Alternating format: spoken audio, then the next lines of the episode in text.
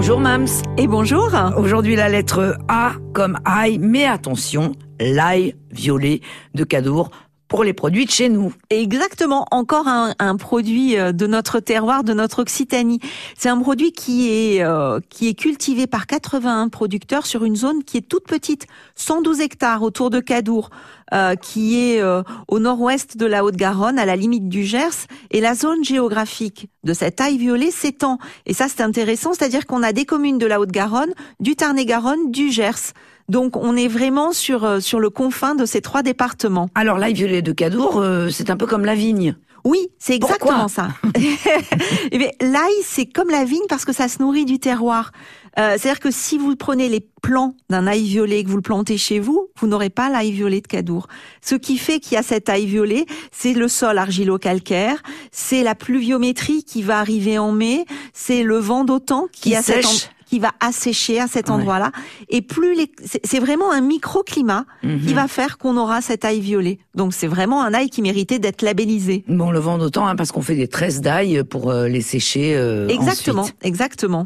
Bon, alors, euh, cet ail violet de, de Cadour, on l'utilise euh, dans, dans quoi? Dans, dans plein de choses? Alors, Quelques on va- exemples? On va l'utiliser dans plein de choses. Faut juste savoir que son goût est particulier. C'est-à-dire que cru, ça va être le plus piquant des eaux. Euh, mais cuit, il a un goût qui va s'atténuer et Il sera a plus une- doux. Il sera plus doux, mais surtout il a un arôme qui est sucré qui apparaît. Ah, Et ça, c'est très très intéressant. Euh, C'est-à-dire que tout ça vient de son terroir. hein. On est toujours, c'est toujours pareil. Donc, il va falloir l'adapter à la cuisson. Si vous voulez faire un aioli et que vous voulez utiliser de l'ail violet de Cadour, plutôt que de mettre votre gousse d'ail directement dans votre dans votre aioli comme ça, moi, je vais vous conseiller de l'ébouillanter oui, plusieurs fois Ça va l'adoucir. d'atténuer le piquant. d'accord. Si vous faites par exemple, par exemple, si vous faites de l'ail en chemise au four, c'est l'ail merveilleux qu'il faut absolument utiliser. Vous prenez une tête d'ail, vous en coupez la- le tiers supérieur, vous mettez un filet d'huile d'olive dessus et vous allez mettre ça au four à 180 degrés pendant euh, une demi-heure. Ça va cuire, l'ail va fondre à Ça va l'intérieur. être confit, Ça quoi. va être confit. À la sortie, vous mettez un peu de fleur de sel et vous mangez ça à la petite cuillère. C'est délicieux.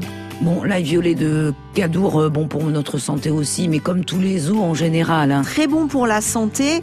Euh, il est euh, sur un cahier des charges qui fait qu'il a une particularité, c'est que il ne va pas être traité anti-germination. Vous savez que c'est un ail qui est labellisé AOP, AOC, et, dans ce cahier des charges qui est très strict, on a interdit tous les produits qui étaient anti-germination. Alors ça a un inconvénient parce que certains vont dire ah bah oui mais au bout d'un moment il va germer.